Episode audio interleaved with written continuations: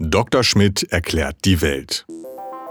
Als Universalgelehrte der ND-Redaktion weiß der Wissenschaftsredakteur Dr. Steffen Schmidt auf fast jede Frage eine Antwort.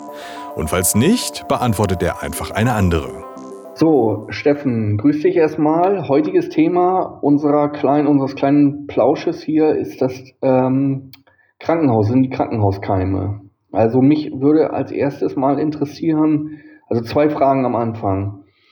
Was sind das überhaupt? Also der berühmt-berüchtigte Krankenhauskeim, was, was ist das überhaupt? Erstens und zweitens, was ist, was kann damit, also was löst der aus oder was kann die Folge dieses, äh, dieses Keimes sein? Naja, das Wort Krankenhauskeim ist, ist natürlich so ein typisches äh, Medienwort. Das ist, mhm. wo alles, alles Mögliche unter einem, einem Begriff äh, gesammelt wird, um dem Ganzen äh, ein bisschen mehr Pep zu geben.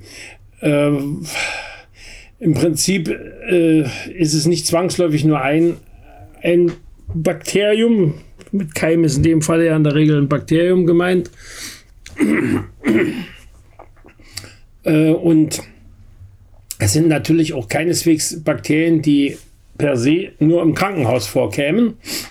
Allerdings, und da kommt dann das Krankenhaus tatsächlich ins Spiel, ist ein Krankenhaus mit seinen Desinfektionen und seinen vielen äh, doch auf verschiedenste Weise vorgeschädigten Patienten auch ein ideales äh, Gebiet für die Evolution von veränderten äh, Bakterienstämmen. Weil da viele, viele kranke Leute reinkommen einfach ins Krankenhaus. Deswegen. Erstens hast du natürlich einen Haufen Leute, die krank da reinkommen und schon ein schwächtes Immunsystem haben, wo sich dann Bakterien auch äh, ohnehin leichter durchsetzen können.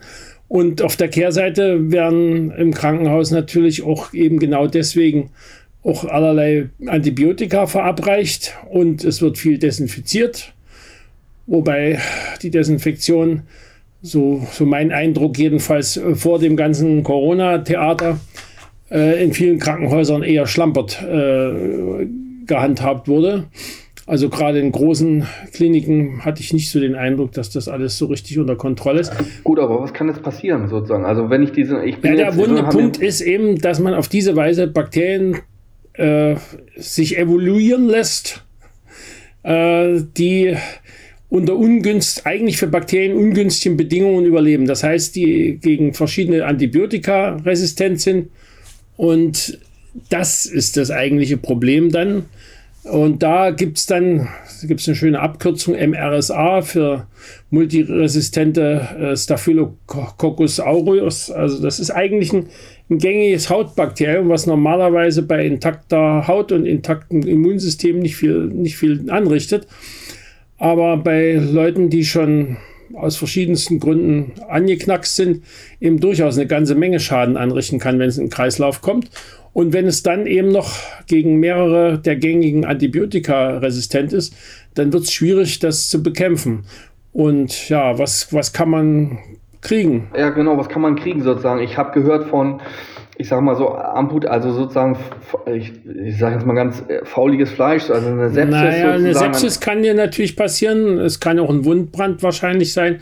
Wobei Wundbrand eher noch eine andere Geschichte, aber das kann auch passieren. Aber eine Sepsis ist auf jeden Fall eine Möglichkeit und eine Sepsis, wo du das Bakterium nicht mehr bekämpfen kannst, da siehst, da siehst du dann echt alt aus. Weil, dann äh, schneidest du halt sozusagen in dem Fall das Bein oder na, den Arm oder. Naja, das, das, das wird, das geht vielleicht bei Wundbrand, aber da bin ich mir nicht so sicher, ob das bei Sepsis wirklich Verstehe, hilfreich ist. Ja. Mhm, okay. Also weil Sepsis dann doch in, in, in, in den gesamten Körper betreffender Vorgang dann ist wo, wo das Immunsystem, also Sepsis ist ja nicht äh, eigentlich die Wirkung des Bakteriums im, im, im engeren Sinne, sondern die Wirkung des, des Immunsystems. Das heißt, das Immunsystem kann in bestimmten Situationen gewissermaßen durchdrehen. Da werden dann also alle möglichen Botenstoffe, die das Immunsystem noch mehr aufputschen, ausgeschüttet und äh, dieser, dieser Vorgang äh, kann dann eben durchaus tödlich verlaufen. Okay, gut, aber jetzt sagst du sozusagen, dass es für Menschen, die da im Krankenhaus liegen, sozusagen, dessen Immunsystem ohnehin angegriffen ist, vor allen Dingen gefährlich. Was ist denn mit, sagen wir mal, wenn ich jetzt als Besucher da reinmarschiere sozusagen und äh, mehr oder weniger kerngesund bin? Ich meine, bis auf jetzt irgendwie irgendwelche Wehwehchen oder was. äh, dann bin ich sozusagen, ich mehr oder weniger, äh, also werde ich nicht befallen von diesem Bakterium, ja? Naja, das heißt, befallen werden kannst du natürlich immer. Der, der Punkt ist, wenn dein Immunsystem intakt ist, wird es wahrscheinlich äh, damit äh, fertig, weil du bist, hältst dich ja da nicht stundenlang damit auf und kriegst noch eine Bluttransfusion von den Leuten. Also, also das sind ja dann wirklich nur einzelne Keime und das, in der Regel schafft es das Immunsystem. Also ich das denke, die, das Bedrohlichste ist, das sind diese multiresistenten Keime wirklich für die Patienten in den Krankenhäusern selber. Und äh, dass äh, das ziemliche Größenordnungen hat, äh, sieht man daran, dass ich glaube, irgendwann übermorgen oder so äh, gibt es hier in Berlin eine größere äh, Geschichte von glaube OECD. Zu, und da war in der, in der Einladung dazu die Rede davon, dass also durch diese, durch diese multiresistenten Keime der Bedarf an Intensivbetten äh, jährlich etwa auf der Größenordnung des, des Gesamtbestands des spanischen Gesundheitswesens läge. Unglaublich. Also das ist schon ein massives Problem, sozusagen leite ich daraus ab, ja? Also das ist ein, äh, ist ein effektiv ein gesundheitliches und es ist auch damit verbunden ein massives wirtschaftliches Problem. Natürlich. Ja, ist ja klar, das ist ja, äh, Gesundheit ist ja auch ein Geschäft, das wissen wir ja alle sozusagen. Ja, nicht nur das, ich meine, es ist... Äh, Leute, die längere Zeit ausfallen oder womöglich gar nicht mehr wieder äh, arbeiten können, sind im Zeitalter von Fachkräftemangel zweifelsohne auch, auch ein wirtschaftlicher Schaden. Klar. Du hast ja schon vorhin gesagt, ähm, äh, also du hättest den Eindruck, dass auch vor Corona sozusagen die Hygiene, also sozusagen Desinfektion und so ähm, eher mangelhaft gewesen ist und so. Das wäre wär auch sozusagen meine Frage jetzt. Also was kann man dagegen tun? Also putzen, desinfizieren, naja. sozusagen. Also ein gut, sagen wir mal, ein gut geklortes Krankenhaus sozusagen hat weniger mit Krankenhauskeimen zu tun als das eins, sollte das man hoffen, aber ich glaube, das ist nicht alles. Also es muss, es muss, glaube ich, auch genauer geprüft werden bei jeder Behandlung. Da gelten, das gilt eigentlich auch für die niedergelassenen Ärzte, äh, ob es sich um eine bakterielle Infektion handelt und ob das deswegen sinnvoll ist, ein Antibiotikum einzusetzen und welches, äh, weil ein ganz Teil der Resistenzen äh, verursacht offenkundig das Gesundheitswesen selber. Also äh, soweit ich das mal gelesen habe, ich weiß nicht, ob das noch Stand der Dinge ist, aber vor Jahren war es so, dass in den Niederlanden, also ein extrem dicht besiedeltes Land, die äh, sicherlich auch nicht unbedingt mit dem teuersten Gesundheitswesen äh, agieren, denn die Niederländer gelten doch eher als sparsam bis geizig, äh, und die gleichzeitig auch eine wirklich intensive Landwirtschaft außenrum haben, äh, wo also auch das Problem, was, was immer bei uns als, als eine Ursache diskutiert wird, dass äh, als Mast unterstützende Substanzen bestimmte Antibiotika auch an, an, an Mastvieh verfüttert wird und auf diese Weise möglicherweise Resistenzen äh, dann in dem menschlichen Bereich übertragen werden könnten.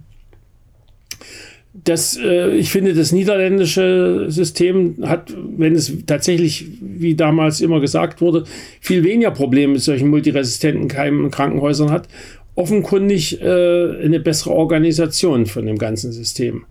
Und äh, da wäre wahrscheinlich das eine oder andere abzugucken, ob das dann eigentlich so glatt läuft. Angesichts dessen, wie du schon sagst, dass bei all dem ja immer noch das Geschäft eine Rolle spielt und die Kosten und. Ja, und dann wird an Putzkräften vielleicht gespart oder. Ja, ja, das kommt noch dazu, dass also diese, diese geniale Idee, äh, das Putzen im Krankenhaus an, an externe Unternehmen outzusourcen. die Schulen ja auch, zumindest hier. Äh, ja, in Krankenhäusern finde ich das absolut äh, verheerend, weil damit hast du natürlich als Krankenhaus überhaupt keine Kontrolle über das, wie da äh, hygienische äh, Vorgaben umgesetzt werden. Ja, das ist, ich meine, an der Schule sozusagen trauen sich die Schüler ja nicht mal aufs Schulklo. Ich meine, das ist. Naja, das, das, das äh, hört man immer mal wieder, muss man eigentlich sagen, ist in den Großstädten nicht wirklich ein gra gravierend neues Phänomen. Also ich kann mich erinnern, dass auch in dem weniger kommerzialisierten DDR-System die Schulklos gelegentlich äh, speziell waren, sagen wir es mal so.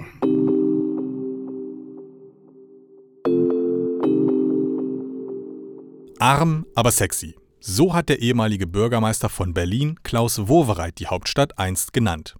Ähnliches dürfte auch für das ND gelten. Denn als linke Zeitung stecken auch wir in der Krise der Printmedien. Gleichzeitig ist uns aber wichtig, dass sich jeder Mensch losgelöst von der finanziellen Situation bei unabhängigen Medien informieren kann. Deswegen setzen wir auf ein freiwilliges Bezahlmodell. Hilf mit bei dieser solidarischen Finanzierung und unterstütze das ND mit einem Beitrag deiner Wahl. Ganz schnell und einfach auf dasnd.de slash freiwillig zahlen.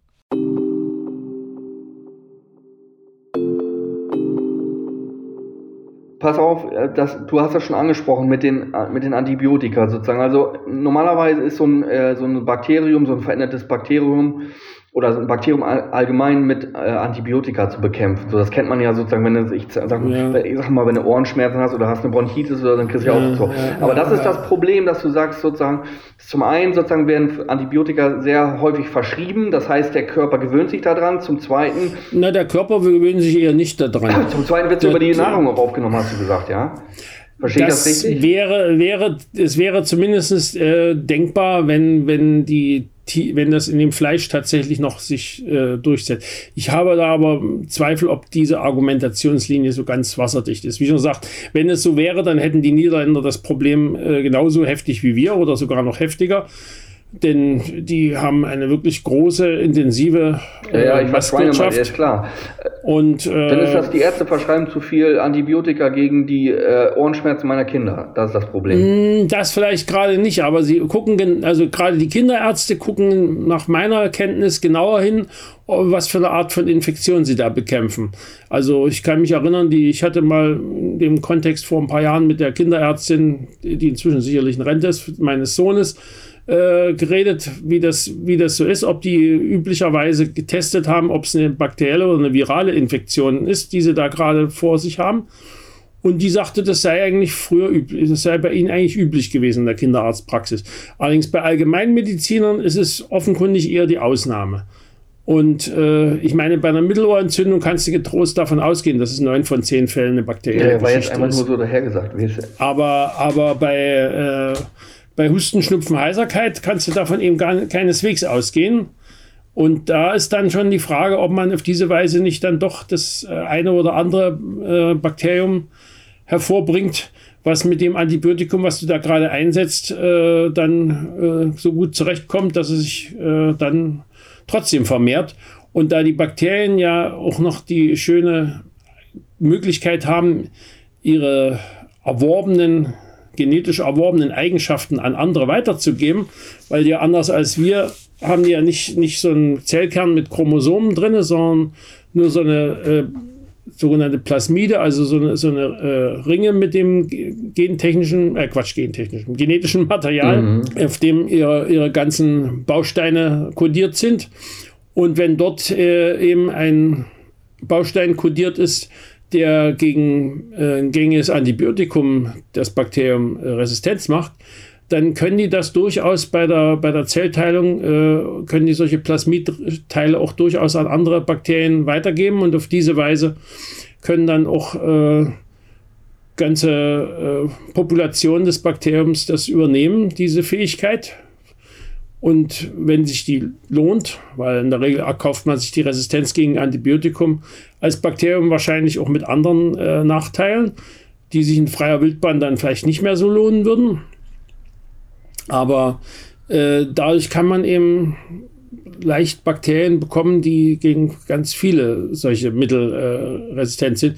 Zumal äh, die Entwicklung von Antibiotika mit neuen Wirkmechanismen ja auch äh, in den letzten Jahrzehnten wegen der ja, mangelnden Lukrativität des, des Ganzen äh, doch ein bisschen äh, ins Hintertreffen ge gekommen sind. Deswegen gibt es ja inzwischen auch schon Überlegungen, äh, andere Methoden der Bakterienbekämpfung äh, aus der Versenkung zu holen, die dort schon seit 60, 60 Jahren oder so schlummern. Ja, es gab bei einem, ich glaube, ein Franzose war das, der in 30er Jahren äh, die Idee hatte, Viren gegen Bakterien so, einzusetzen, ja, sogenannte Bakteriophagen. Mhm. Hatten wir bestimmt auch schon mal im ND was ja, dazu, erinnere ich mich dunkel. Und diese, diese, dieser, dieser Franzose fand aber in, in, in Westeuropa nirgends so richtig äh, Anklang mit seiner Idee und ist dann irgendwann in Georgien gelandet. Und, und dort gibt es also bis heute ein Institut, was sich genau diese, dieser Technik widmet. Und äh, da unmittelbar, also während des Krieges und unmittelbar danach, äh, ja, Antibiotika, äh, wenn überhaupt nur Penicillin und dann auch nur den Engländern und Amerikanern zum Teil zur Verfügung stand. Die äh, Sowjetunion hatte dergleichen Produktion damals nicht hat es äh, dort als Alternative zu Antibiotika anfangs eine ziemliche Rolle gespielt, ist dann aber, da es doch ein bisschen komplizierter in, im Handling ist, ja, ich meine, du kannst nicht einfach eine Pille einschmeißen, nee, äh, hat sich das dann wieder ein bisschen äh, ins, in die exotische Nische zurückbegeben. Und aber inzwischen gibt es äh, weltweit wieder Forschung zu dem Thema. Also ich denke, das äh, wird wohl mittelfristig wieder eine Rolle spielen. ND Journalismus von links.